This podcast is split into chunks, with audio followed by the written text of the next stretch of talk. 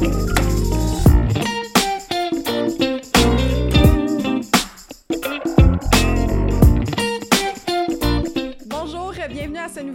De Libre Expression, mon podcast qui décomplexe la sexualité, présenté par Eros et compagnie. J'ai découvert récemment sur le site de Eros une section que je ne connaissais pas et que je trouve vraiment cool. C'est la section blog Eros, sur laquelle il y a plein d'articles qui parlent de sexualité et qui justement selon moi, décomplexe la sexualité, qui informe et éduque. Alors, euh, je vous invite à aller faire un tour sur le site. Et puis, si, par le fait même, ça vous dit de vous gâter avec des petits accessoires coquins, eh bien, le code promo Libre S'expression vous donne 15% de rabais sur votre facture.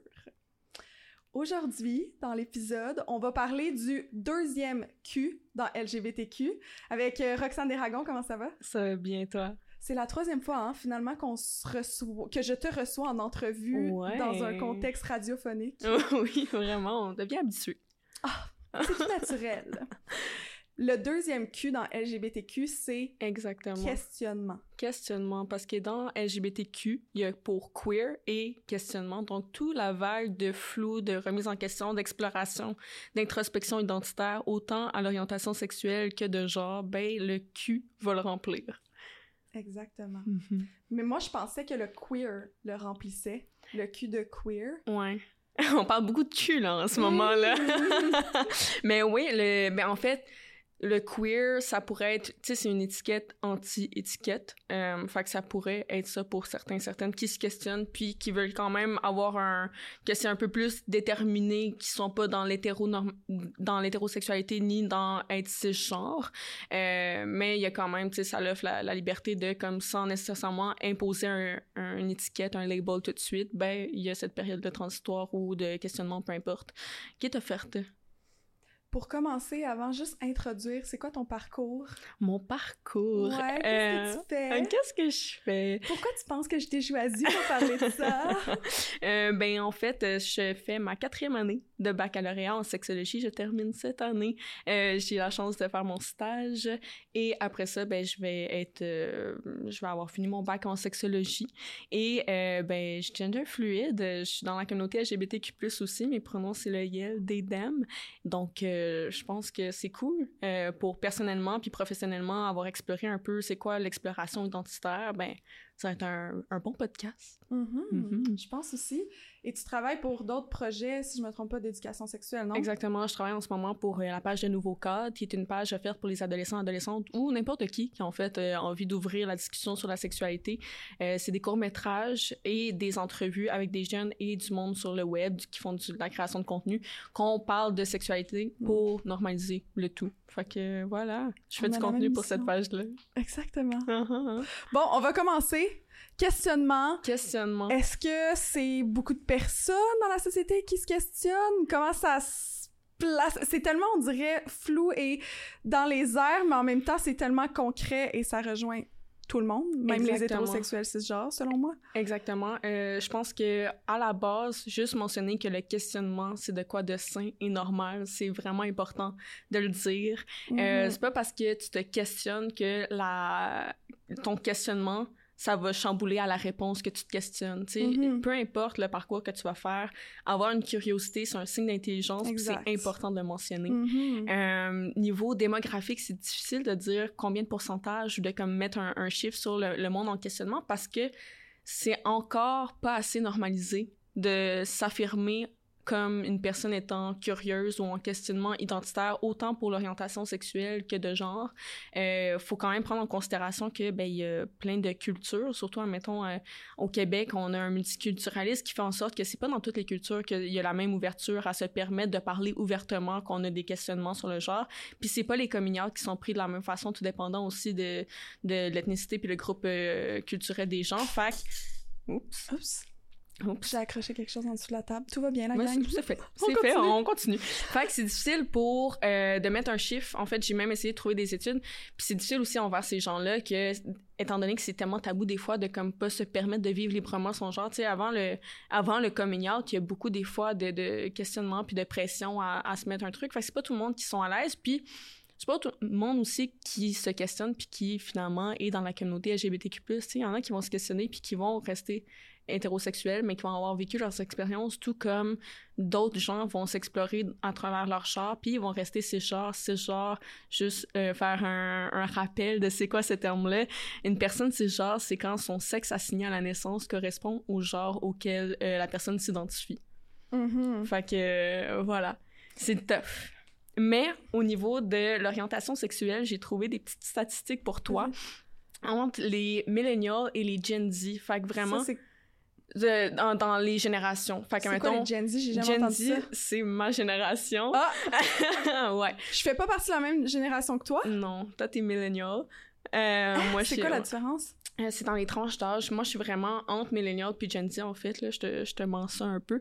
Mais euh, c'est, dans le fond, un peu plus jeune que moi, que moi qui a 22 ans un peu plus jeune, ça va être ma génération de Gen Z qui ont plus grandi avec l'ère médiatique, Internet, les réseaux sociaux et tout. Puis toi, t'es comme l'époque plus, mettons, MSN, si je peux te dire Ouais. ça, là. Fait que, à, à travers les deux générations qui sont quand même très ouvertes d'esprit, il y a des différences euh, au- dans l'acceptation puis l'ouverture puis les euh, aussi la représentation euh, démographique de l'hétérosexualité. Euh, je te dis ça maintenant. J'ai trouvé une étude comme quoi 48% des Gen Z étaient hétérosexuels comparativement à 65% des millennials. Fait qu'il y a comme un 35% des millennials qui seraient queer comparativement à un 52% dans ma génération, la génération des Gen Z. Fait que là, on voit déjà de plus en plus avec le temps qu'il y a une ouverture, qu'il y a une exploration qui se fait graduellement, puis qu'il y a une communauté, puis de l'accessibilité aussi. Euh, parce que après ça, j'ai regardé l'article parce que ça m'intéressait tellement de savoir comme c'était la première fois que je voyais autant un écart, puis la génération, on s'entend que c'est quelques années, là, c'est pas la Mhm, génération de mes parents ça. versus la mienne, là, tu sais. Euh, puis il y avait souvent l'argument de comme, ah, c'est à la mode euh, être queer maintenant, tu sais, c'est de quoi Ouais. qu'on entend beaucoup dans le discours populaire, mais dans l'article, justement, il y avait interviewé les jeunes sur savoir est-ce que c'est un effet de mode ou non, puis au contraire, il disait non, c'est euh, en appréciation à la, que, la génération qu'on est, puis dans le monde où il y a accès, premièrement, à de l'information et accès à une communauté beaucoup plus large que les gens déconstruisent puis se permettent de vivre librement et authentiquement le genre euh, qu'elles souhaitent ou l'orientation sexuelle. Est-ce que ça a justement rapport avec le fait que plus de gens se questionnent? Je pense que oui, parce que encore une fois, mettons, si je te continue dans les statistiques, là, on serait parti dans la communauté en, en tant que en, en tant qu'elle-même. En 2020, aux États-Unis, il y a eu une étude comme quoi un jeune sur quatre jeunes entre 13 et 24 ans euh, dans la communauté LGBTQ+, qui serait non-binaire. Puis non-binaire, vraiment comme un terme parapluie pour tout ce qui est euh, diversité de genre, donc gender Mhm. fluide, à genre, euh, comme tout ce qui est dans la diversité de genre. Fait que déjà, à l'intérieur même de la communauté, avant, c'était encore moins. Là, de plus en plus, on voit, tu sais, un quart, c'est quand même 25% de la communauté, là, c'est beaucoup. Puis dans cette même étude-là, il y aurait un 20% qui se sur euh, leur identité de genre encore comme que c'était pas encore fixe. Fait que de plus en plus, il y a une émergence de ces questionnements-là, puis une accessibilité, puis de la représentation médiatique, puis culturelle aussi, tu sais. Dans ta génération, dans les films que tu que as grandi avec, c'était le prince et la princesse. Mhm. C'était euh, la culture de l'hétéronormativité dans les films, dans Ah, il les... y en avait dans... pas dans, dans les séries. À Vrac TV, il y avait rien. Exactement. Là, maintenant, il y a des... Est-ce que je t'ai coupé la parole? c'est correct. Mais il y a maintenant des séries comme Euphoria, il y a des séries... Puis il y a aussi une différence que j'ai remarqué, c'est que Euphoria, je trouve que ça a comme fait un... J'ai l'impression, en tout cas, qu'il y a eu comme un changement à ce moment-là, mais j'avais l'impression que oui, il y avait commencé à avoir de la diversité de genre dans certaines émissions, mais c'était Mhm. tout le temps la personne trans. Ouais. Le personnage était le personnage d'une personne trans. Exactement. C'était comme ça. Puis c'était une personne qui avait une différente identité de genre que ce genre. Puis c'était vraiment, puis son storyline était que cette personne-là est trans, puis c'était ses combats. Mais dans Euphoria, c'est Mhm. complètement différent parce qu'on suit pas une personne trans. C'est je suis cisgenre, j'ai écouté Euphoria, puis Jules, la personne, le personnage qui est trans, était le personnage que je me, je me voyais le plus dedans quand normalement dans toutes les séries que j'ai écoutées avant où il y avait des personnes trans, je pouvais pas me comme connecter à sa réalité parce que je suis cisgenre. Mhm. Fait que j'arrivais pas autant parce que son seul storyline c'était le fait qu'elle était trans la personne ouais, exactement. Puis euh, on peinturait aussi la transidentité comme de quoi de souffrant. souffrant de ah les remises en question je ne fit pas avec la société non non non quand clairement euh, Jules est le meilleur exemple que mm-hmm. c'est pas parce que euh, ton tu t'identifies pas avec ta génitalité à la naissance que tu vas être malheureux toute ta vie, malheureuse toute ta vie, peu importe. Euh, au contraire, tu sais, t'as quand même des valeurs, t'as as quand même une vie, t'as un cercle social, t'as des passions, comme, tu sais, ta vie continue malgré ton identité. Euh, de genre, c'est un pilier important, mais c'est pas un facteur qui va, tu sais, comme, tu peux quand même avoir une personnalité, puis, admettons, on reparle de représentation, même dans les téléréalités, ou que, on regarde dans quelques années, c'est très hétéronormatif, puis là, quand il y a eu euh, un couple euh, queer ou un dating queer à OD, justement, ça a fait beaucoup parler, ça l'ouvre des discussions, puis il faut toujours se, se, positionner en fait que toi et moi, on habite à Montréal, puis on a accès à un multiculturalisme, on a accès à la pride, on a accès à plein de différences et un monde diversifié, ce qui impacte notre vision. Mais dès que tu recules un peu, c'est pas la, c'est pas le même discours, c'est pas la même mentalité, puis c'est correct parce qu'ils n'ont pas accès au temps. Mais c'est pour ça que les médias c'est autant important, mm-hmm. autant sur internet que dans les médias traditionnels, tu sais. Mm-hmm. Puis là, quand tu as parlé euh, tantôt, tu as dit euh, le questionnement c'est sain, c'est correct de se questionner. Euh, il y a des personnes qui vont se questionner à un moment, puis ensuite ils vont finalement rester par exemple straight ou cisgenre ou peu importe, mm-hmm. je pense qu'on va mettre du pouce sur le fait que le spectre de genre, c'est fluide. Ouais. Puis le euh, spectre d'orientation sexuelle aussi. Oui, puis en fait, c'est J'aurais même tendance à dire que le questionnement identitaire, c'est autant l'orientation sexuelle que celle du genre, mais également du modèle relationnel. Dans le sens, est-ce que la monogamie, c'est important pour toi? Est-ce que tu as déjà exploré? Est-ce que tu t'es déjà introspecté? Parce que, encore là, dans nos films, dans notre éducation populaire, dans la religion, c'est la convention, c'est d'être à deux, finir sa vie à deux, d'avoir sa famille. Est-ce que c'est de quoi aussi? Tu sais, l'introspection identitaire, c'est tellement plus large qu'on peut le penser que euh, ça peut être ça aussi, mes attirances, mes attirances émotionnelles, mais sexuelles, ça peut être différent. Tu sais, c'est tout un cas de, il y a plein de questionnements qui sont sains d'avoir, qui vont te permettre d'investir en ta personne, peu importe le résultat. Je pense que c'est juste bien de se poser ces questions-là et de se permettre d'essayer, puis de faire, si c'est pas ça, c'est pas ça, te retrouver tant que c'est discuter avec les partenaires, si tu souhaites expérimenter avec des partenaires, tant que c'est le cadre est là, que c'est bien communiqué comme quoi je ne sais pas ou peu importe, c'est flou encore dans ma tête, la personne va se sentir respectée, tu vas te sentir respecté là-dedans, puis voilà. Si tu veux explorer sans avoir un partenaire, une partenaire, des partenaires, c'est correct aussi, tu sais, tu peux faire tes recherches, tu peux juste te concentrer sur ta personne, tu n'as pas besoin d'expérimenter physiquement avec quelqu'un pour avoir les conclusions que tu veux. Tu sais, c'est comme, mettons, l'orientation sexuelle, il y a beaucoup d'adolescents qui font un coming out bi, mais ils se sentent mal parce qu'ils n'ont pas eu d'expérimentation queer, juste, admettons, hétérosexuelle, mais c'est autant valide, puis autant jeune que plus vieux à l'intérieur de toi, tu sais comment ton cœur vibre, tu sais ta tête comment, qu'est-ce qu'elle te dit. Il y a pas mieux personne que toi pour savoir euh, à l'intérieur qu'est-ce que tes petites voix te disent. Après ça, c'est de l'avouer à toi-même ouvertement puis aux autres. Puis ça, ça peut être plus difficile. Puis je comprends, puis prends ton rythme. J'aurais tendance à, dire au monde, prends le rythme que tu envie à ce niveau-là, tu sais. Puis tu peux le dire à quelques personnes, tu peux le dire à personne. Tu sais, tu vis comment ton introspection, tu veux la vivre, puis les résultats qui en découlent. Mais ouais, c'est ça. Ah, il y a tellement d'affaires que j'ai. Puis là, j'ai pas assez noté parce que j'écoutais, mais est-ce que. Ok, attends. Je vais essayer de me rappeler les autres trucs mais, que je voulais dire. Mais... mais je pourrais te plugger. En fait, je te laisse penser à ton idée. Je voulais te dire pour l'introspection, là, on parlait d'identité de genre, on parlait d'identité sexuelle.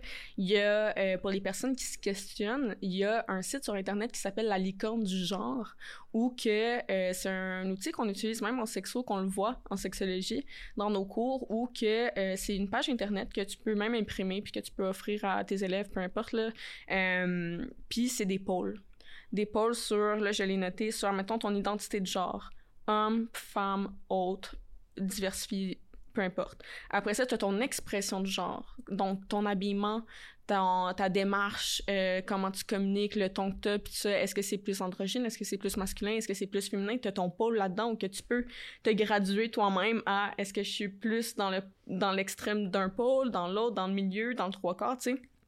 Fait que celle-là, il y a le sexe assigné à la naissance qui serait femme, euh, femelle, mâle ou intersexe ou autre.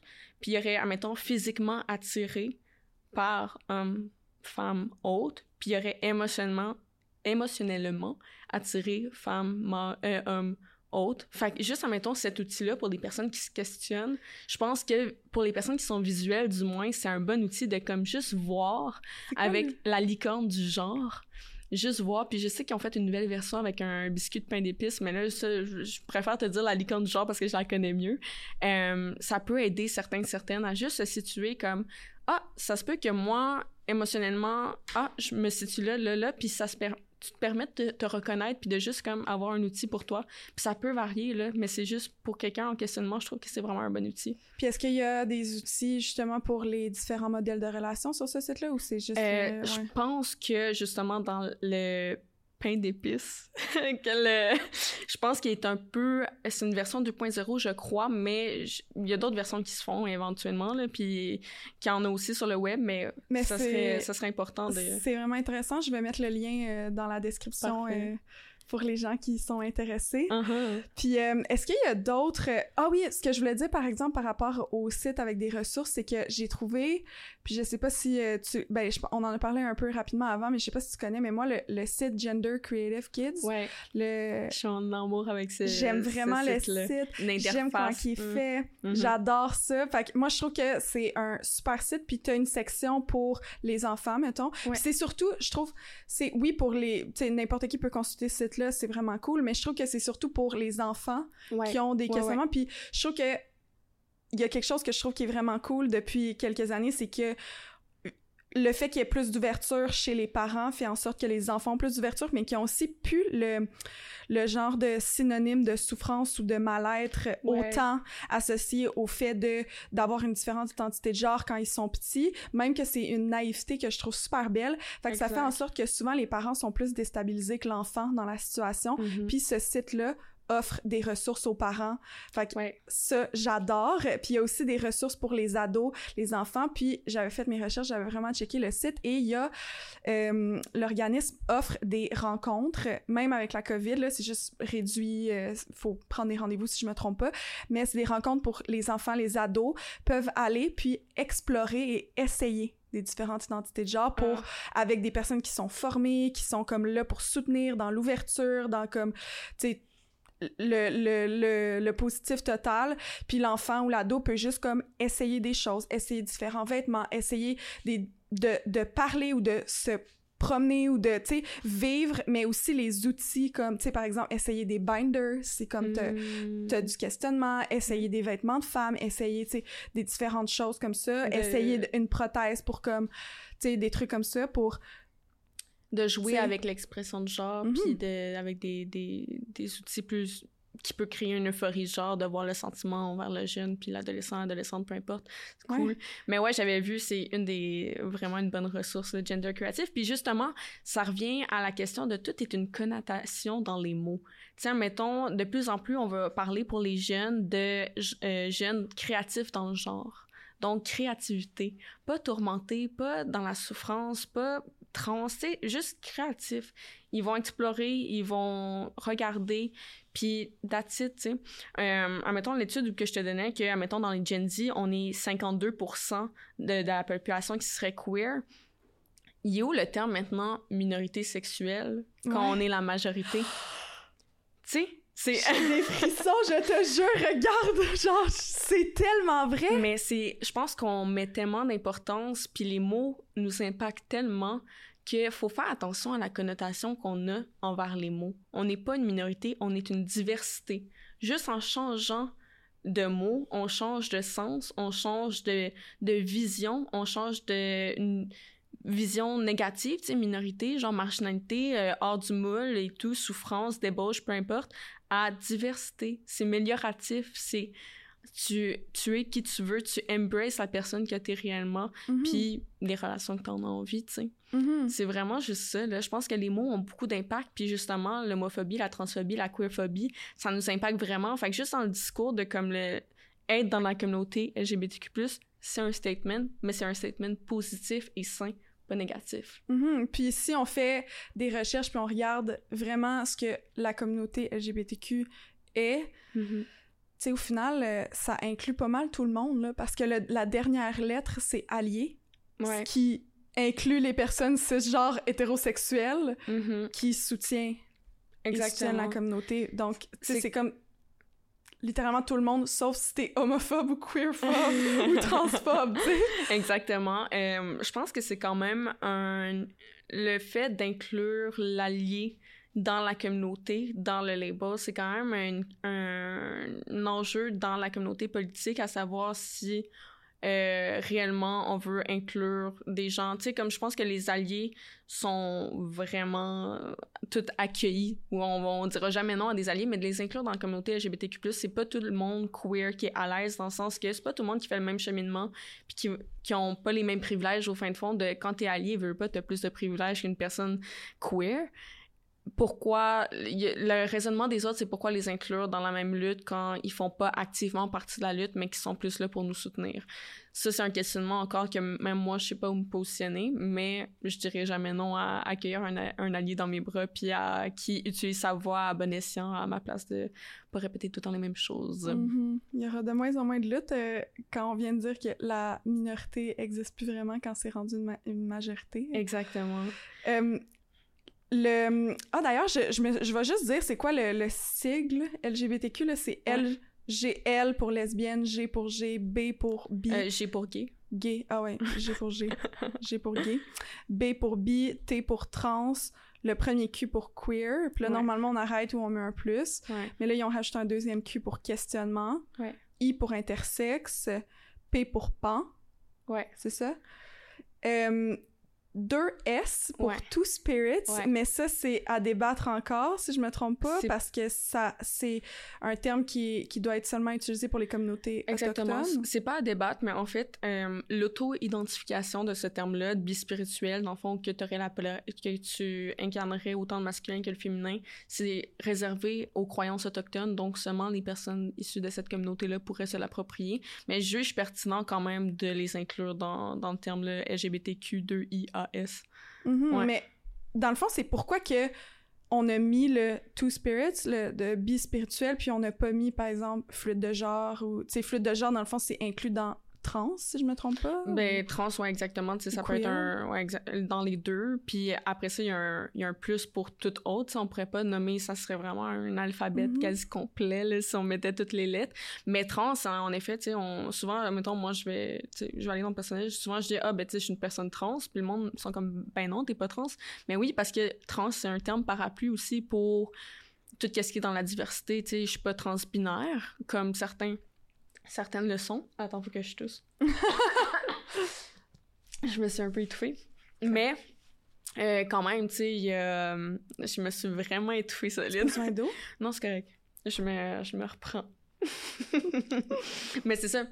C'est quand même un, un terme parapluie. Puis après ça, euh, juste le queer qui est un, qui est un parapluie également à lui-même. Tu sais, il y a beaucoup de parapluies, en fait. là. Mhm. Il y a beaucoup de justement, puis ça revient à, à l'essence du questionnement, c'est que c'est correct de pas avoir d'étiquette fixe. Dans le sens que si pour toi, t'en as besoin, puis c'est plus facile pour toi d'expliquer aux autres par un mot, tant mieux.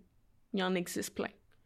Mais si ça tente pas plus que ça, c'est vraiment correct. Puis il y a Mhm. plein. Tu sais, tu sais, mettons que t'es queer, t'as pas besoin d'aller plus profond que ça, c'est correct, tu sais. Mhm. Après ça, c'est se justifier aux autres, puis à, à quel point c'est drainant aussi de comme constamment dire, tu sais, ça, ça reste ta sexualité, là. Ça reste propre à toi, là. T'as pas besoin de dire, tu sais, ton, ton collègue hétérosexuel va pas te dire les positions qu'il fait au lit, puis il va pas te dire son degré de, de- d'attirance peut-être un peu queer, mais qui refoule ou peu importe. Tu sais, comme, il dit pas sa sexualité, t'es Ouais. pas obligé de te justifier, puis je pense que c'est ça, comme dès que tu sors un peu du moule, qui est de moins en moins le moule, euh, on dirait que les gens te, te, te demandent de leur Ouais. expliquer, mais il y a, justement, il y a accès à de l'information. Le podcast est disponible. Il y a, tu sais, il y a comme, on est dans une ère médiatique que c'est plus à toi de t'offrir la, de t'imposer l'éducation des autres. Puis c'est Mm. le plus beau cadeau que je tiens à, à, à mes pères qui se questionnent. Puis j'ai envie de faire du pouce là-dessus. Je pense que la pandémie, vraiment d'une analyse sociologique de ma part, vraiment aucune étude là-dessus, mais je pense que ça a donné un, un genre de baby boom queer. Dans le sens que il y a un baby boom aussi. Oui, il y en a eu un. oui, oui, mais un baby boom queer dans le sens que ça a été une période d'arrêt où que pendant un an, un an et demi, on, était chez soi et on n'avait plus besoin de performer pour n'importe qui autre que soi-même. Fac, le fait que tu te mettais de la pression à être plus féminine ou à être plus masculin ou à agir d'une certaine façon parce que les hommes agissent d'une certaine façon ou les femmes d'une certaine façon. Juste arrêter d'avoir les commentaires aussi des autres qui reflètent de ah mais t'es donc bien efféminé pour un homme. Non non non non non. T'enlèves ça pendant un an, ça a créé beaucoup d'introspection, ça a créé beaucoup aussi de lâcher prise, de questionnement, de questionnement, puis des coming aussi. Puis je pense que c'est sain, puis je pense qu'il y a du positif. Moi, je suis vraiment... J'ai été très optimiste durant la pandémie parce que je pense que c'est une période de repos nécessaire pour l'être humain. Mm-hmm. Puis euh, on est constamment en train, l'être humain, on est, on est habité par une soif de curiosité. On est constamment en train de réfléchir à comment notre, notre vie, notre qualité de vie pourrait être meilleure, autant pour soi qu'autrui. Mais ça s'applique autant pour soi-même, au niveau de l'identité. Comment ma qualité de vie pourrait être meilleure? Puis c'est de s'entourer, de, de s'aligner envers sa vraie personne. Si sa vraie personne, c'est d'explorer une identité queer, ben ça soit ça, tu sais, autant le genre que l'orientation sexuelle. Fait voilà. C'est vraiment intéressant, je vais faire du pouce sur plein de choses que tu as dit, mais dans le, le sigle LGBTQ, il y a aussi le A à la fin qui va être asexuel, puis là, on a rajouté un deuxième A qui est, comme tu as dit, un peu en débat, qui, qui serait allié. Ouais, allié, puis il y aurait Ajar. Ajar, fait qu'il y aurait trois A, c'est ça. Ouais. Fait que voilà, c'était le, le sigle LGBTQ. Puis là, mm-hmm. je voulais juste aussi ramener à une autre affaire que j'ai notée, que je me suis rappelé, tu sais, quand t'as parlé du questionnement que c'était beau, que c'était sain, que c'était correct. Ouais. J'ai, je me suis tout de suite dit dans ma tête, tu sais, par exemple, quand t'es curieux, là, sur quelque chose, quand tu vas découvrir des différentes euh, sortes de nourriture, des différents aliments, ou quand tu vas à l'école, puis que tu fais de la recherche sur des sujets, puis que t'apprends, mais que t'es pas encore à un stade d'être comme complet sur un sujet. Et en fait tu le seras jamais. Il va toujours avoir d'informations supplémentaires sur presque tout ce qui existe sur la planète. Fait puis quand, quand ça arrive, ce genre de curiosité, questionnement, découverte, euh, recherche, on trouve ça super beau, on trouve ça normal, on trouve ça sain, on en parle ouvertement, puis on est comme « Ah, cool! » Tu sais, quand quelqu'un parle de ce genre mm-hmm. d'affaires-là, « Ah, j'ai goûté à différents, différents aliments, cool! J'ai voyagé, j'ai exploré différents pays, cool! » Fait que pourquoi c'est pas la même chose quand on parle de l'identité de genre, de l'orientation sexuelle, des différents modèles de relations? Pourquoi on, on associe ça autant au négatif puis à autant de souffrance? Il y a plein de raisons, là. Je, suis sûre qu'il y en a plein parce que ça a rapport avec l'identité, mais quand même. Mm-hmm. Moi, je pense que c'est autant tabou, c'est vraiment une hypothèse personnelle, mais je pense que c'est autant tabou parce que quand tu sors du moule, c'est pas tout le monde qui est prêt à sortir du moule, puis dès que tu es assertif, dès que tu t'affirmes par toi-même dans ta manière d'être, peu importe l'exploration, peu importe le tu sais ah ben j'ai exploré, j'étais allé dans un party queer admettons, puis que tu dirais ça à tes collègues, puis tes collègues réagiraient négativement, mais c'est parce que c'est en fait tout ce que tu dis peut eux-mêmes juste interpréter de comme oh moi je serais jamais capable de faire ça. C'est des réticences propres à eux, c'est pas propre à toi, tu sais, peu importe, c'est leur propre degré de confort à essayer des nouvelles choses puis se laisser tenter juste par le questionnement. Tu sais, ils t'ont dans mettons, ah, je suis allée dans un party queer puis que ton collègue mettons réagit négativement, tu l'as pas invité. Tu lui as pas dit qu'est-ce qui s'est passé, tu lui as juste nommé puis qu'il y a eu une réaction négative, ça en parle beaucoup plus sur son ouverture propre à lui, de vivre son, sa réelle, son authentique orientation puis identité sexuelle qu'à toi, tu sais. Si t'es mhm. tout de suite fermé, je pense qu'il y a de quoi dans la fermeture d'esprit qui est... Euh, beaucoup plus souffrant que le questionnement. Exactement. Vraiment bien dit. Je pense que c'est souffrant être autant fermé parce que t'apprends pas réellement à quitter, puis tu te permets pas de vivre quitter réellement, tu sais. Puis le moule conventionnel d'être hétéro, d'être monogame, d'être cisgenre, puis de faire sa famille, ça en fait pour plusieurs, puis il y en a beaucoup qui sont épanouis là-dedans, puis honnêtement... C'est sain aussi! Tant mieux! C'est correct Tant mieux, il faut plein de sortes de gens pour faire un monde, puis il faut plein sortes de gens créatifs pour avancer tout ensemble. Fait que tant mieux. Puis on n'est pas là pour te dire, genre, si moi, mettons, je vais dans un party queer, ça veut pas dire que je vais t'inviter. Tu fais ta vie, je fais la mienne. Mais il y a juste un une ouverture au questionnement qui devrait être plus normalisée autant pour soi que pour l'autre. Ouais, c'est vraiment Puis correct. juste en parler. Mhm. Puis je tiens à préciser aussi que c'est vraiment correct si les gens qui écoutent sont cisgenres, hétérosexuels, monogames, Tellement. ce qui est la norme Ouais. dans la société. Comme c'est vraiment vraiment normal parce que j'ai eu des commentaires récemment que euh, je j'invalidais puis je c'est quoi le mot que je j'avais comme un dégoût on dirait pour la monogamie. Ben, Surtout ça, j'ai eu surtout un genre de comme si je trouvais qu'il était j'ai- pas le mot en tête on dirait là mais le- que je les rabaissais là comme puis le tout ce qui était genre hétérosexuel et cisgenre mais pour vrai c'est vraiment correct je suis hétérosexuel ben non je suis pas hétéro mais je suis cisgenre puis c'est Mhm. vraiment correct là Mhm. comme Puis, sais, justement, tout est valide. On serait pas là, genre, pour parler de la communauté, la communauté LGBTQ+, en dénigrant l'autre. C'est pas ça le point. C'est pas dénigrer un et mieux l'autre. dénigré c'est ça Exactement. On, Tu sais, toutes les, les formes relationnelles ou identités sont valides. Puis, justement, on veut en parler pour comme ouvrir une discussion saine à montrer que c'est valide, peu importe. Fait que, autant les deux côtés de la médaille le sont, là. t'as parlé de performance tantôt Ouais. je veux que tu expliques la différence entre performance et, Et perf- perm- performativité Exactement. Euh, je pense que c'est important. Là, on y va plus dans une perspective identitaire euh, du genre, mais autant sexuelle, peu importe si vous avez des exemples dans votre tête, euh, puisez de votre imagination, là, mais euh, je pense qu'il y a vraiment une différence entre la performance et la performativité, et je t'explique, je l'ai noté, fait que ça se peut que je regarde mes notes, là.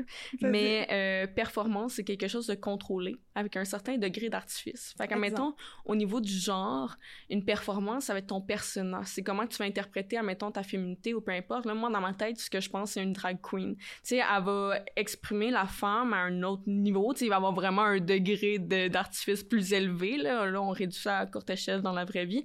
Mais ça va être un cadre. Tu sais, de, tu agis d'une certaine manière. Tandis que la performativité, ça serait la conceptualisation et la compréhension du genre face à notre position sexuée et celle des autres, mise en acte par des activités. Fait que dans le fond, c'est ton rapport face à j'ai ma génitalité, j'ai mon identité de genre, admettons que je serais une femme, admettons que je serais une femme. Là, j'agis d'une certaine manière, toi aussi. OK, on a un code de conduite parce qu'on est des femmes, je performe ma féminité à travers le regard de l'autre. C'est vraiment l'intégration que parce que je suis une femme, je dois agir d'une certaine manière. L'exemple que j'aurais à te donner, c'est la phrase la plus courante Ah, boys will be boys. Les hommes seront des hommes. Puis j'ai un meilleur des exemples pour toi. C'était dans un cours de sexo qu'on avait donné cet exemple-là. C'était un petit, euh, un petit party piscine il y a quelques années. Et euh, il y avait euh, des petits garçons, des petites filles qui se baignaient. Et euh, durant le party, il y avait un petit gars qui, de 3-4 ans, jouait avec son pénis parce que, bon, ça l'excitait. Puis c'est totalement sain. faut que ça soit encadré quand même. Mais c'était c'est une réaction vraiment saine d'un petit garçon de 3-4 ans qui touche à son pénis. Il réalise pas qu'il est en public et tout. Et là, tout le monde commence à rire. La phrase sort « Ha ha ha, boys will be boys C'est normalisé, on trouve ça drôle, bon, effet comique. Dans le même party, il y avait une petite fille qui replaçait son maillot et en replaçant son maillot, touchait ses seins. Bon, une petite, petite excitation euh, à cette zo- zone érogène. Tout de suite, la famille, réaction différente. Non, non, non, non, non, c'est dans la vie privée, éloigne la fille, mets ça comme tabou. Bon, là, juste à travers cet exemple-là, deux codes de conduite reliés à deux genres différents. Les hommes, on peut agir de même, non, non, non. Les femmes, on peut agir comme ça. Tu sais, là, c'est au niveau sexuel, bien sûr, mais comme quand même, ça, ça donne une socialisation, puis la socialisation donne un engrenage à la performativité, puis justement, quand il y a une introspection identitaire du genre, tu remets en question qu'est-ce que tu as performé. Tu l'as performé pour, parce qu'admettons, toutes mes amies femmes agissent de même, ou parce que je veux vraiment agir de même? Sais, c'est ça la question de la Mhm. performance. Je le performe pour qui au final? Pour la société ou pour moi-même? pour le regard des autres, pour Exactement. comment les autres perçoivent la féminité ou comment toi tu perçois la, per- la féminité? Parce que, tu sais, il y a différentes... euh, ce que je t'ai coupé, mais il y a différents... euh, on, l'a- on en avait parlé dans le, le podcast avec Salem sur la non-binarité. Il y a différentes visions de la féminité.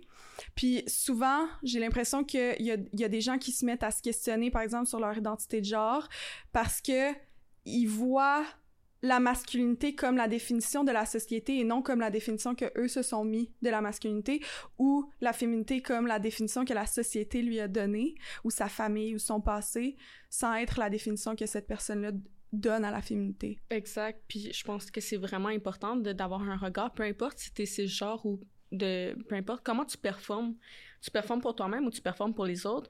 Puis tu peux euh, introspecter là-dessus puis diminuer au moins le si en sens le besoin ta performativité sans pour autant ne plus être une femme ou ne plus être un homme ou tu sais comme sans pour autant faire un coming trans ou non binaire tu peux quand même prendre action et introspecter là-dessus sans justement on reparle de questionnement on peut juste se questionner là-dessus sur est-ce que je suis vraiment à l'aise avec la pression que je me mets avec la socialisation que j'ai eue puis de justement de, de vivre là-dedans, tu sais. Mm Ton anecdote, ça m'a vraiment fait réfléchir parce que dernièrement, il y a, a quelqu'un, un de, de, mes amis, qui me dit, parce que, ok, là, je, je, je coupe mes phrases, puis je, je, commence des phrases, puis je les termine pas, mais même avec toi, je fais souvent ça. Puis j'ai remarqué, je fais souvent ça en général, puis ça me fait réaliser, parce que tu viens de faire, la, tu viens de, de noter l'anecdote de Boys will be boys, etc. Ben moi, je suis du genre à faire, ah, oh, fait que là, t'as fait tes petites choses de petit boy. Mm. Souvent, je fais ça. Mm-hmm. Je dis, oh my god! Tu sais, mettons un gars qui va parler de jeux vidéo, je vais faire, oh my god, t'étais un petit boy, genre. Je vais souvent faire ce genre de commentaire-là. Ouais, en riant, c'est comme une joke pour dire que t'es un petit boy. pour moi, dans ma tête, c'est drôle, mais euh, il y a un de mes amis qui m'a dit Ah, oh, et toi, tu. Euh, j'ai perdu le mot, mais tu. Au stéréotype de genre. Tu identifies? Non, mais c'était comme pour dire tu. Euh, tu tu, tu, prends avec toi, je sais pas comment le dire, mais comme tu te moules au stéréotype. Ouais, non, mais c'était pas ça. J'ai vraiment oublié le mot, mais c'est comme tu. Si tu le retrouves, tu, tu le diras. Ah, quelque chose. Tu t'accompagne. Ah, mais j'ai oublié le mot, mais. C'est pas mon fort, là. Bref, c'est pas grave. c'est pas grave. Mais, ouais, non, c'est ça. Je pense que même dans le discours populaire, tu on parlait de Boys Will Be Boys, on parlait de connotation de mots tantôt, euh, la, binarité des mots, de la construction, de comme, ah, genre, euh, un homme qui parle de ses sentiments, c'est tellement bien, mais on, là, on fait abstraction à la socialisation. Oui, OK, les hommes on les socialise à parler moins de leurs émotions, puis d'agir plus, puis d'être plus dans la dominance, puis la virilité. Mais faut pas comme porter attention à avoir un ah un homme qui parle de ses sentiments. On est des humains. On a les mêmes émotions. On va bon ça se peut des fois à des différents niveaux avec les, taux d'hormones. Des fois il y a un ressenti qui peut être différent. Mais pareil, tu sais comme faut arrêter de, de se catégoriser nos actions, notre aide par notre genre qui contrôle notre vie, genre, on dirait des fois avec des phrases comme tu dit et tout. Mm-hmm. Mais si je peux faire du pouce sur l'expression de genre, parce qu'on avait parlé un peu comme quoi ça peut être. Euh, ouais, l'expression de genre, ouais. Dans, dans les périodes d'essai ou que, tu sais, justement, moi, quand tu me parlais de Ah, j'essaie de la bouffe, non, non, non, non, moi, j'étais comme ah, mais l'expression de genre, ça peut être ça. Ça peut être une façon pour les gens d'exprimer leur genre sans pour autant faire un coming mais l'expression du genre, c'est tu varies dans le spectre, tu peux t'habiller d'une façon plus masculine, plus féminine, peu importe le genre que tu as, tu sais. Euh, avoir une démarche, avoir euh, le ton de ta voix, euh, ta coupe de cheveux, c'est vraiment plus dans, le caractère physique puis non-verbal de, de, ta personne. Puis, encore une fois, j'ai une statistique pour toi, Karine. Vas-y. Avec encore le gap entre les Gen Z et les millennials dans le magasinage pour vêtements, il y a les sections hommes-femmes encore, puis des fois, de plus en plus, il y a des sections non-genrées, mais on s'entend que c'est très genré souvent. Euh, dans l'étude, j'avais 54% euh, des millénials qui allaient seulement magasiner dans leur euh, section attribuée à leur genre, comparativement à un 44% qui allaient magasiner seulement dans leur genre, ce qui donne, admettons, un 56% qui va aller magasiner dans les deux genres. Puis juste à travers cette étude-là, ben, tu vois que l'expression de genre, c'est pas juste t'habiller avec les vêtements qui sont reliés à ta catégorie, c'est de pouvoir aller voir ailleurs. Justement, il y a quand même un 10% de, de moins dans ma génération, si je peux dire, mm-hmm. euh, qui va être plus enclin à, à, explorer puis avoir une expression de genre plus androgyne, qui est plus dans le milieu, genre, puis une variation des, des deux genres dans l'habillement. Il y a eu beaucoup de réactions sur le podcast avec Salem, justement, quand elle disait que on devrait arrêter de binariser les sections de vêtements puis juste mettre tout les vêtements sur un même plancher sans avoir une section femme, une section homme. Je me rappelle, j'ai eu beaucoup de commentaires en dessous de ce, cet épisode qui disaient que non, ça devrait pas, que ce serait compliqué parce que le corps d'une personne qui est née avec un vagin était fait différemment que le corps d'une personne qui était née avec un pénis, puis que les coupes de vêtements allaient être différentes selon aussi. Mm-hmm. Euh, je pense que c'est quand même une remarque intéressante de oui, admettons, un corps sexué femme à la naissance va avoir parfois plus de courbes qu'un corps euh, sexué masculin à la naissance. Euh, mais à quel point c'est important de dire qu'une section est femme et une section est homme et non féminine masculine, euh, quitte à faire un entre-deux de pour, admettons, des pantalons que là, justement, il peut avoir des coupes ajustées. Tu sais, il peut quand même y avoir des sections, là, sans mettre un terme binaire peut quand même avoir une section de comme plus taille ajustée, taille pas ajustée. Euh, mais après ça, c'est ça, c'est comme le, concept des toilettes. Là, j'avais vu une étude comme quoi, je sais pas si je l'ai noté celle-là, où qu'il y avait comme 70% des Gen qui étaient en faveur euh, d'aller dans des toilettes non mixtes d'instaurer des toilettes non mixtes comparativement à un pourcentage plus faible pour les milléniaux. C'est ça, c'est juste une question de comme, est-ce que tout a besoin d'être binaire? Est-ce que ta binarité, ton sexe assigné à la naissance va déterminer ta vie puis l'alignement de ta vie pour autant, est-ce que c'est autant important que qu'est-ce qu'on a mis en, structure? C'est plus ça le questionnement.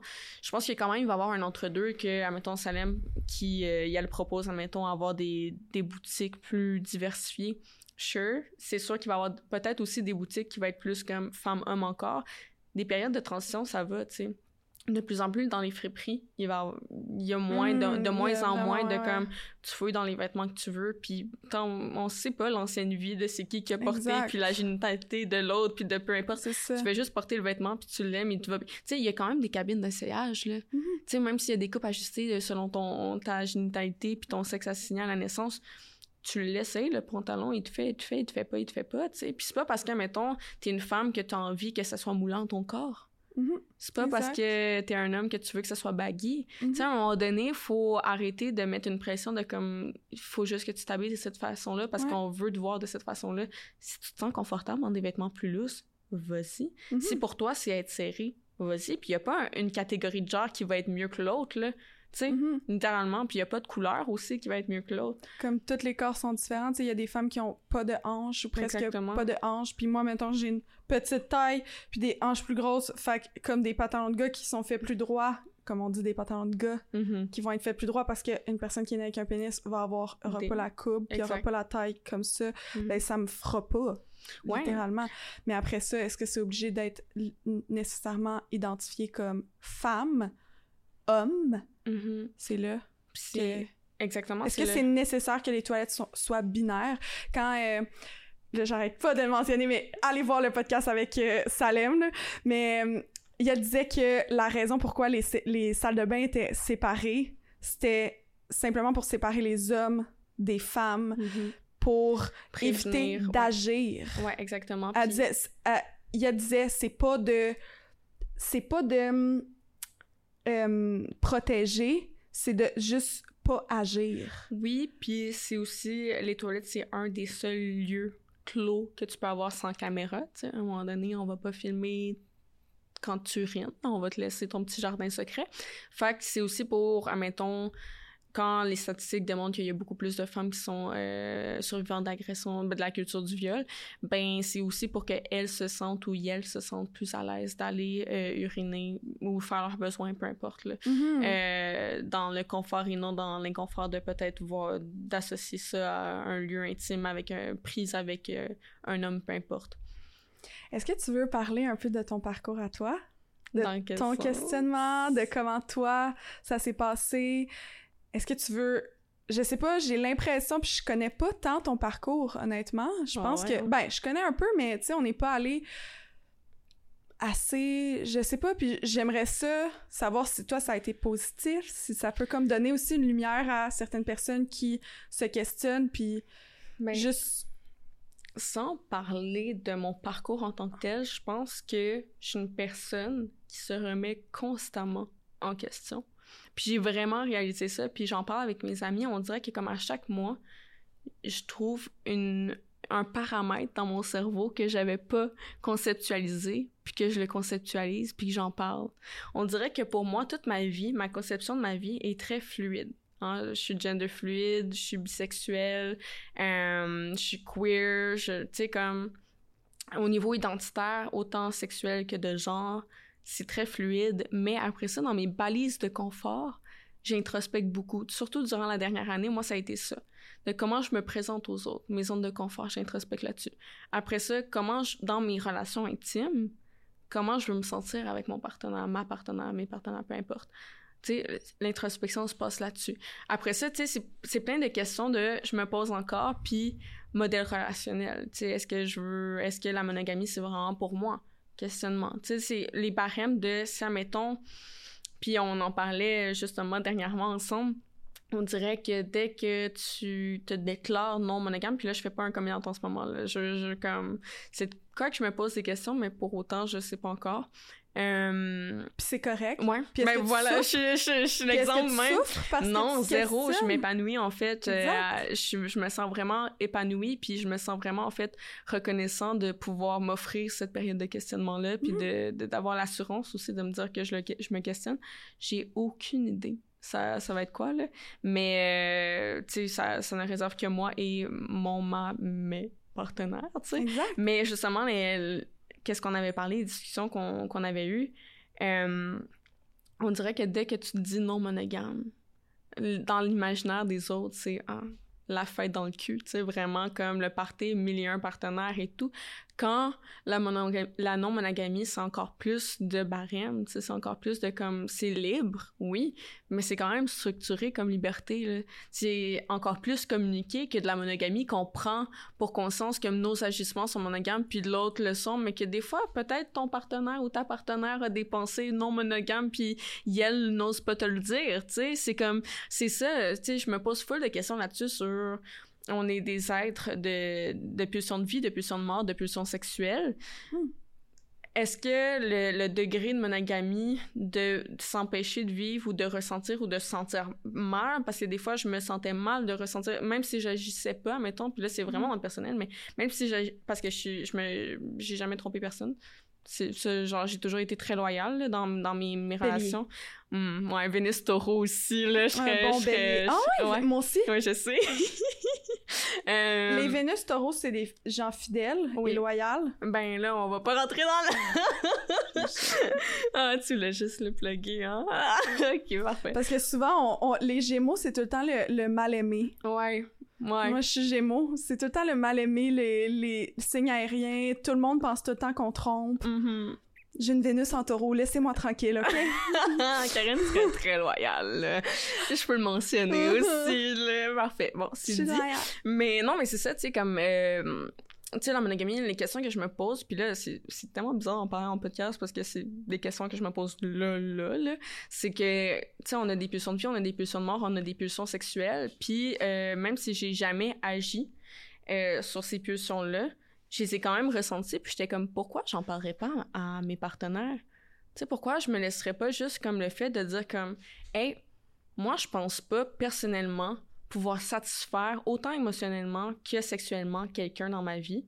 Puis ça, c'est vraiment propre à moi. Fait que pourquoi je devrais restreindre l'autre personne à si cette personne-là a des pulsions de les vivre? Puis je sais que c'est pas propre à moi, c'est propre à sa liberté à, à elle-même, tu sais. Fait que, en tout cas, je sais pas où que je navigue là-dedans, mais justement, pour te dire mhm. qu'on parle de, de questionnement, j'en suis. Puis je pense que je vais continuellement être en questionnement de, admettons, quand, au début, mon premier coming out, c'était bisexuel.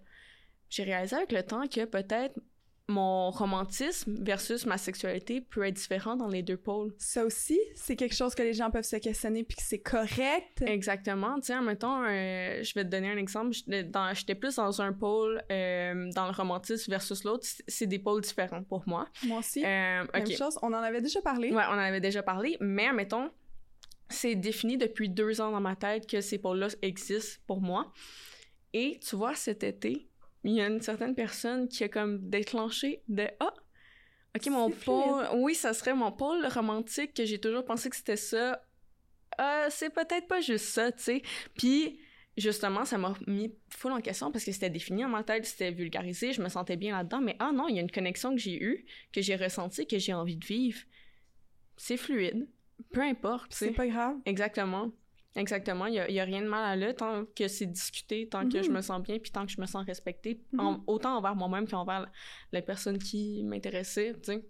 Ouais, puis tu sais, de, de aussi, euh, parce que je viens de penser à un autre mot, parce que j'allais dire, c'est pas souffrant de, de réaliser que finalement la catégorie à laquelle on, on s'identifiait, c'est pas nécessairement euh, la catégorie qui, qui va être à long terme, euh, ce qu'on va vivre dans 4 ans, 5 ans. Mhm. Puis moi, même chose, là, tu sais, je le dis, je suis bisexuelle, Mhm. mais par exemple, je suis hétéroromantique, Ouais, on dirait. ouais. Fait que ça reste que il y a, y a pas juste l'orientation sexuelle, il y a aussi Non, exactement. L'orientation, ben, l'orientation romantique, tu sais, ton Mhm. attirance émotionnelle, puis ton attirance sexuelle. Mhm. Euh, mais c'est ça, justement, on prend pour acquis. Puis c'est comme, mettons, il y a plusieurs personnes euh, homosexuelles qui vont coucher des fois avec des, des partenaires hétérosexuels, puis ils vont même, genre, tu sais, ça, pour eux, ça veut rien dire. Ils en avaient envie sexuellement, ils se sont laissés. Puis après ça, c'est juste, c'est juste une remise en question de- du cadre qu'on se met.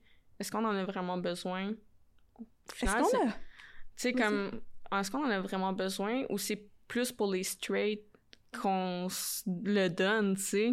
est-ce qu'on a vraiment besoin d'une catégorie? Est-ce qu'on a vraiment besoin de se mettre dans une petite case? Est-ce qu'on a vraiment besoin du cadre? Puis c'était ça que je voulais parler justement Du cadre. du cadre de la catégorie, de la petite case, de dire comme c'est ça mon truc. Est-ce que comme on a le droit de dire c'est ça, mais comme ça se peut que dans un mois ça change, puis ça se peut que dans deux mois ça change, puis ça se peut qu'en ce moment ben j'en ai pas de petite case, j'en ai pas de Mhm. catégorie, puis dans trois mois ben j'aurai une catégorie, puis si après dans six mois c'est plus la même catégorie, ben ça là sera plus, puis c'est correct. Ben exactement. Euh, je pense que le cadre, on se l'est donné pour conceptualiser des choses, puis de mettre de la théorie sur des attirances, de mettre un peu de science dans l'être humain, parce que l'être humain, on a besoin d'un côté scientifique pour mieux se comprendre. Puis pour plusieurs, Mais ça le fait. Mhm. Puis même moi c'est rassurant pour moi de mettre une catégorie sur plein de choses quand Puis- ça concerne les autres. Exactement. Puis moi, quand j'ai trouvé le terme gender fluide, je me suis sentie libérée. J'en avais besoin de ce terme-là.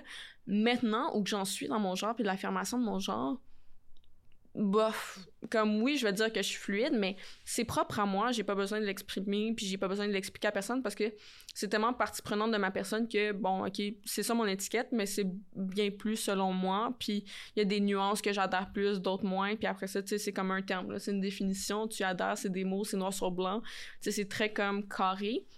Après ça, ta vie est pas carrée, tu sais, ta, ta vie est pleine de nuances, elle est pleine d'expériences, elle est pleine de cycles aussi, fait que c'est normal que ça change. Puis le cadre, tu te l'imposes, mais est-ce, que tu te l'imposes pour toi ou pour les autres? C'est des questions qui doivent être mises au clair envers toi-même puis envers les autres, je pense aussi. Puis c'est normal, puis c'est, je pense que c'est sain aussi de, quand tu fais un coming out, là, de si tes amis ont jamais entendu le terme ou ont des questions sur ton orientation sexuelle ou de ton genre, c'est vraiment correct si tu leur dis. Tu peux faire tes recherches par toi-même. Parce que c'est pas parce que, mettons, tu as une orientation sexuelle ou de genre diversifiée de l'hétéronormative, ben, de l'hétérosexualité ou d'être cisgenre que tu dois des explications à n'importe qui. Si tu as fait le cheminement par toi-même, si tu as fait la déconstruction pour te reconstruire une identité plus à ton image, t'as pas besoin de, de donner des justifications plus que ça à quiconque, tu sais. Mhm. Tu le vis pour toi, là. Mhm. Vraiment. Comment on accompagne ou on soutient quelqu'un qui se questionne puis qui qui l'associe à un mal-être? Parce que c'est souvent ça qu'on Mhm. entend, c'est souvent un... Parce que là, on en parle comme si c'est full positif, mais ça Mhm. peut être aussi déchirant pour certains certaines. Tu sais, on sait pas le milieu socio-économique puis familial de la personne, puis à quel point cette personne-là qui se questionne a la liberté de se questionner.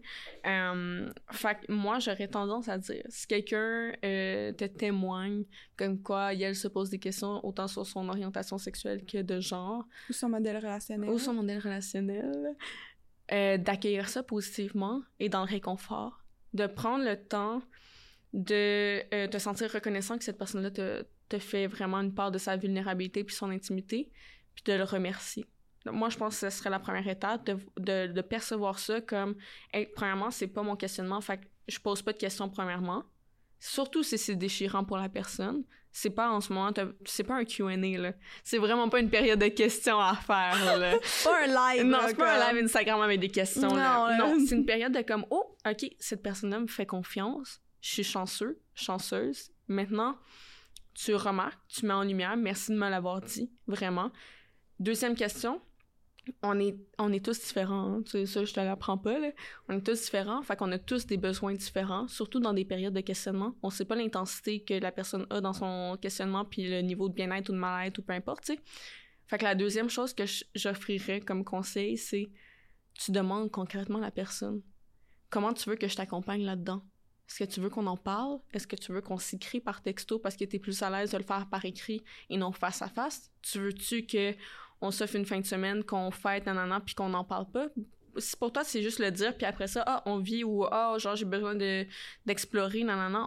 Tu veux aller dans un bar queer ou tu veux-tu comme qu'on regarde ensemble les options ou des films ou peu importe, tu sais, de comment je peux être la meilleure personne pour toi, d'offrir du soutien si tu en as la disposition. Puis ça, c'est vraiment important de regarder, tu sais, oui, il y a beau avoir un coming puis que cette personne-là t'offre sa confiance. Un coming de questionnement. un coming de questionnement, exact, merci. Mais autant qu'il y ait cette reconnaissance-là, je pense qu'il y a aussi ce, travail de comme, est-ce qu'en ce moment, je suis dans une phase de ma vie où que je peux accompagner quelqu'un? Parce que si tu en as déjà toi-même, que tu te poses déjà des questions, puis que, ou peu importe, ta vie te permet pas d'être disponible pour la personne, tu peux le dire aussi. Je pense qu'il y a vraiment un, acte de reconnaissance de comme, waouh, cette personne-là m'a choisi, mais est-ce que moi je suis vraiment prêt ou prête à, aider quelqu'un? Si c'est non, ça se dit de comme, hey, en ce moment, je suis débordée déjà dans ma vie, je suis contente, contente, mais ça se peut que je t'offre un peu moins de temps, tout dépendant de tes besoins. Tu sais, de savoir les besoins, puis de dire après ça ton niveau de confort envers toi-même, d'accueillir cette personne-là dans son questionnement, tu sais, peu importe. Très bon conseil. Ouais, hein? Très bon conseil que, que je pense qu'on devrait appliquer tous, si ça arrive. De regarder autant les balises de l'autre qu'envers soi-même, ces zones mm-hmm. de, confort. Parce que là, je vais aller un peu dans le négatif, mais la, les trans, la transidentité, les personnes qui sont comme pas ou en questionnement, euh, il y avait une étude, et je sais pas là de quelle année, mais ça disait que 40% de ces gens-là se suicidaient ou faisaient des tentatives de suicide mm-hmm. parce que c'était littéralement associé à un mal-être profond. Ouais. Là. Ouais, je pense que c'est 30% la statistique de personnes qui font une tentative de suicide et autant c'est par un mal-être, mais c'est surtout euh, engendré par un mauvais support des réseaux de pères. Fait que, euh, surtout par la famille qui va être hmm. caractérisée par ça. Si t'as une famille qui euh, n'est pas avec toi dans ton cheminement, peu importe, ça va beaucoup impacter. Euh, même au niveau de, de l'emploi, il y a beaucoup de trans qui vont devoir être dans... J'espère que ça va changer avec le temps, du moins c'est sûr que ça va changer avec le temps. Euh, il y a beaucoup de personnes trans qui vont aller dans le domaine du travail du sexe parce que les employeurs vont pas vouloir accepter une personne trans. Là, on parle de quelques années quand même, là, mais même encore aujourd'hui, c'est difficile de se faire refuser puis se faire devoir passer sa vie dans la marginalité puis dans un chemin que tu n'aurais pas désiré, même si tu es qualifié, mettons, pour ta job, la seule raison que tu pas accepté, c'est à cause de ta transidentité. C'est difficile de se sentir autant marginal quand tu veux juste vivre ton genre authentiquement. Tu sais, mm-hmm. la, raison, là, c'est vraiment de genre vivre ta vie pour qui tu es réellement et non pour les yeux des autres. Fait que il y a, y a, beaucoup de causes de, de, tentatives de suicide justement à cause de ça, puis de violence envers soi-même à cause de ça. Est-ce que tu as des ressources pour ces gens-là? Euh, pour les jeunes, je dirais Interligne et Alter Hero sont deux belles ressources. Jeunes et moins jeunes, je pense que c'est, c'est juste deux belles... Euh, Interligne, je crois que c'est par téléphone et Inter Alter Hero, c'est euh, en ligne. Sinon, c'est sûr qu'il y a tel jeune, puis euh, moindrement que tu tapes LGBTQ+, ressources, il va t'en avoir plein sur Google qui vont sortir, mais Alter Hero et Interligne sont deux belles ressources que, que je prioriserais. Puis moindrement d'avoir une curiosité d'en parler, de regarder, euh, surtout à ton école, des fois il y a des pamphlets, puis puis de, avec la génération qu'on a, il y a beaucoup plus de modèles, de juste suivre des fois des modèles queer, juste voir puis c'est drôle maintenant durant la dernière année j'ai eu tellement de communions par DM de belles personnes qui me disent à cause que je te suis j'ai j'ai découvert que je suis non binaire j'ai découvert que j'étais gender fluid puis honnêtement tant mieux parce que quand mettons moi je fais des, des stories sur mon mon propre Instagram, je parle pas de à quel point ma vie c'est de la souffrance et aujourd'hui je me suis fait mégenrer six fois. Non, non tu sais comme je vais montrer qu'est-ce que j'ai mangé, j'ai montré avec qui que mes amis straight, mes amis cisgenres que j'étais avec, je vais montrer que j'ai une vie en dehors de mon genre, puis que des fois oui, je vais m'exprimer sur certains points, je, je, sens le besoin de mettre la, la, la lumière sur. Mhm. Mais j'ai aussi une vie comme n'importe qui, tu sais. Je pense que c'est juste d'avoir une représentation que l'image que tu avais d'une personne trans il y a 10 ans versus maintenant, c'est sûrement pas la même. Tu sais, il y a 10 ans, tu m'aurais vu comme une personne trans, t'aurais fait comme euh, pas sûr de comprendre, là. mais maintenant, tu sais, j'en suis un modèle trans, là. Mm. Tu sais, c'est juste ça, c'est une question de représentativité. Fait qu'une des meilleures ressources, c'est de t'allier de personnes qui t'allient avec tes valeurs, puis juste de varier, de diversifier qui tu suis puis tes sources d'influence. Ouais, moi j'en suis euh, de plus en plus, mais euh, je veux quand même conclure en parlant de Eros et compagnie. Là. Ouh là là là là! quand même, là. Euh, je pourrais quand même peut-être partager des ressources trans ou non-binaires ou... Ben pas des ressources, excuse-moi, des comptes Instagram Mm -hmm. de personnes parce que il y a une période où que je trouvais ça difficile à en trouver, puis je trouvais qu'il y en avait peu. Ouais, tu m'en avais écrit justement à ce sujet-là. Ouais, puis j'ai, j'ai trouvé euh, une personne que je trouve euh, vraiment cool, c'est euh, Break the Binary. Ok, connais pas. Je, je sais pas c'est quoi son nom à cette personne, mais euh, c'est une personne que, qui est vraiment non-binaire, mais littéralement, physiquement. Non-binaire, là, mais Très androgyne. on dirait androgyne si on peut pas... Mais euh, dans l'expression de genre, ça serait ouais. androgyne, dans les deux pôles. c'est que ouais puis je, je trouve ça tellement beau je sais pas Mhm. comment expliquer mais la personne elle s'habille elle utilise les pronoms yel mais yel s'habille en femme on pourrait dire même si c'est pas en femme mais c'est ce qu'on accorde à la société comme étant une femme mais c'est une Ouais. personne qui prend de la testostérone fait que la personne a quand même une barbe Ouais. puis c'est une personne qui se maquille en même temps, mais Mm. qui utilise plein d'autres stéréotypes de genre qui sont masculins sur plein d'autres aspects de sa vie. Fait qu'on a tellement tout dans ça, puis je trouve que son profil est super complet pour comme se questionner sur plein de sphères. Ouais. Euh, Ouais. ouais. Puis si je peux juste comme te renchérir un peu, Ouais. j'ai vu sur euh, TikTok, bon, plateforme euh, super éducative, mais quand même pour la communauté trans, oui. Comme honnêtement, avoir accès à de la Mhm. représenta- euh, représentativité sur TikTok, c'est 100%. Là. Moi, ça m'a full aidé.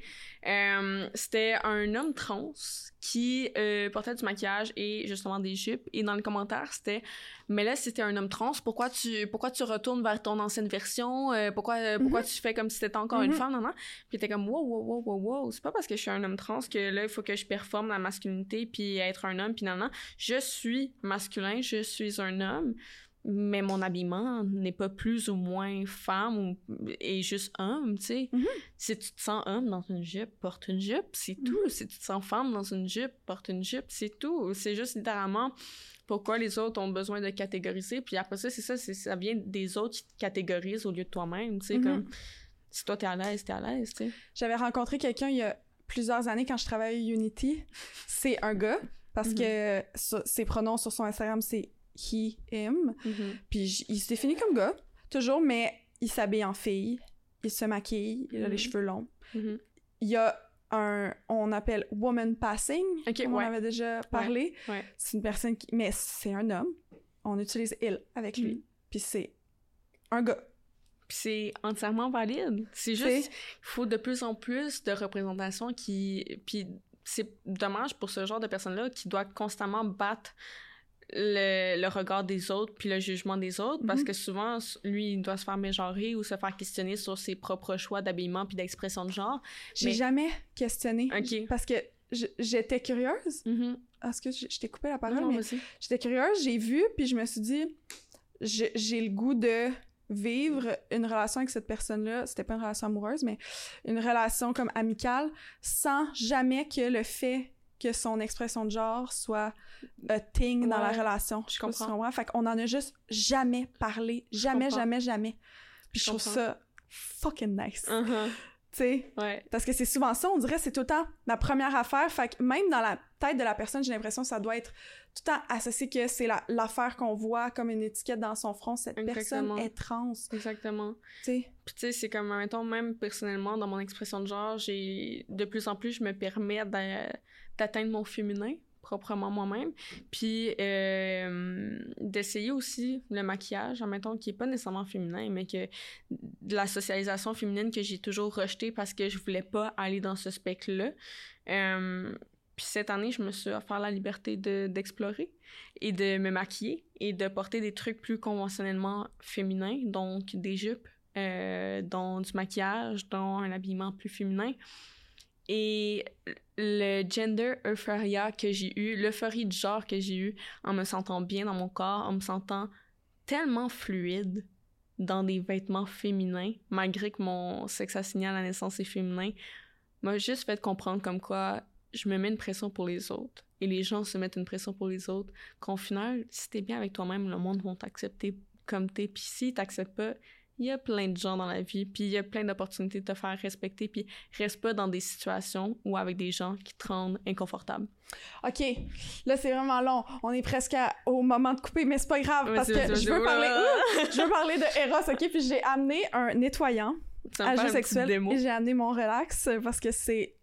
Honnêtement, c'est quand même mon jouet préféré, je pense, de Eros. Ok. Puis c'est rare, par exemple, je parle jamais de Tes comme... préférences? Non, Mais jamais. là, hein, on parle de questionnement, on parle euh, d'exploration. Ouais, je parle jamais de ce que moi j'utilise, mettons, comme vais, mais genre, le relax, je dis, c'est mon préf, OK? Karine est un peu rouge, là, en ce moment-là. je vous avouerai. Mais on, on en a jamais parlé, mais je voulais parler que c'est super important de nettoyer ses jouets sexuels. La santé sexuelle, ça passe par une bonne hygiène de ses jouets. Oui, exactement. Fait que j'ai amené le jouet intimité, euh, le jouet, le, le produit. Oh my god, je suis gênée parce que je viens de dire mes préférences sexuelles. Ok. Euh, j'ai amené le nettoyant pour accessoires d'adultes intimité de Eros qui est disponible sur le site et à chaque fois que vous achetez un jouet, ben à chaque fois, c'est ça, si vous en reste la bouteille de même puis que achetez-en pas, mais tu sais à chaque fois que vous consommez sur le site des jouets, vous devriez vous acheter un nettoyant. Utilisez pas un euh, liquide à puis vaisselle. du savon, non, là. Non, pas non, du non. savon à main, pas du Mm. savon pour le corps, Vous pas... jouez avec votre pH, là. Oui, Faites exact. attention à votre pH. Oui, exact. Tu sais, pas juste des jouets qui se rentrent dans le vagin, là. N'importe quel jouet, c'est important c'est de... votre partie ouais. intime, prenez soin de votre intimité. Fait qu'il y a une façon de nettoyer. J'ai amené une serviette pour vous Oh Il y a une façon de nettoyer, mais là, on dirait que j'ai peur de pas faire la bonne façon. Mais toi, tu le sais, la vraie bonne façon? Euh. Ben, attends, wow. moi j'ai. Mm, Je te dirais que peut-être non, là. là tu... Je savais pas qu'il y avait une bonne façon, fait que je suis vraiment curieux de savoir c'est quoi la bonne façon, Karen. OK, quand... euh, après... D'ailleurs, faut nettoyer son jouet avant et Oui, après tout ça, le temps. savais. Parce qu'il y a de la poussière, il y a, tu sais, il y a Mhm. plein de choses. Même si tu le mets dans un étui, c'est important, Mhm. faut toujours le nettoyer. L'humidité, tout, tout. Oui. Tu sais pas. Mhm. Il faut toujours utiliser un euh, lubrifiant à base d'eau, pas de silicone, parce que ça abîme ton jouet. Comment tu vas laver? Euh, moi, je commence par... Ben, je pense que c'était ça. OK, c'est Anne-Marie qui m'avait montré. Fait que là, tu commences par spray comme ça, ton jouet tout au complet. Et là, tu vas le rincer à l'eau. Là, j'ai pas d'eau, comme vous pouvez voir. Il y a pas d'eau ici. Il y a pas de lavabo, mais tu vas le rincer à l'eau, puis tu vas comme frotter et nettoyer avec une autre serviette ou avec tes mains ou peu importe, en dessous de l'eau. Ah! Puis là, qui, qui arrive me donne une bouteille d'eau. T'es sûr tu veux un déluge sur ta table? fait que là, tu vas tout le nettoyer comme ça au complet jusqu'à temps qu'il va être comme...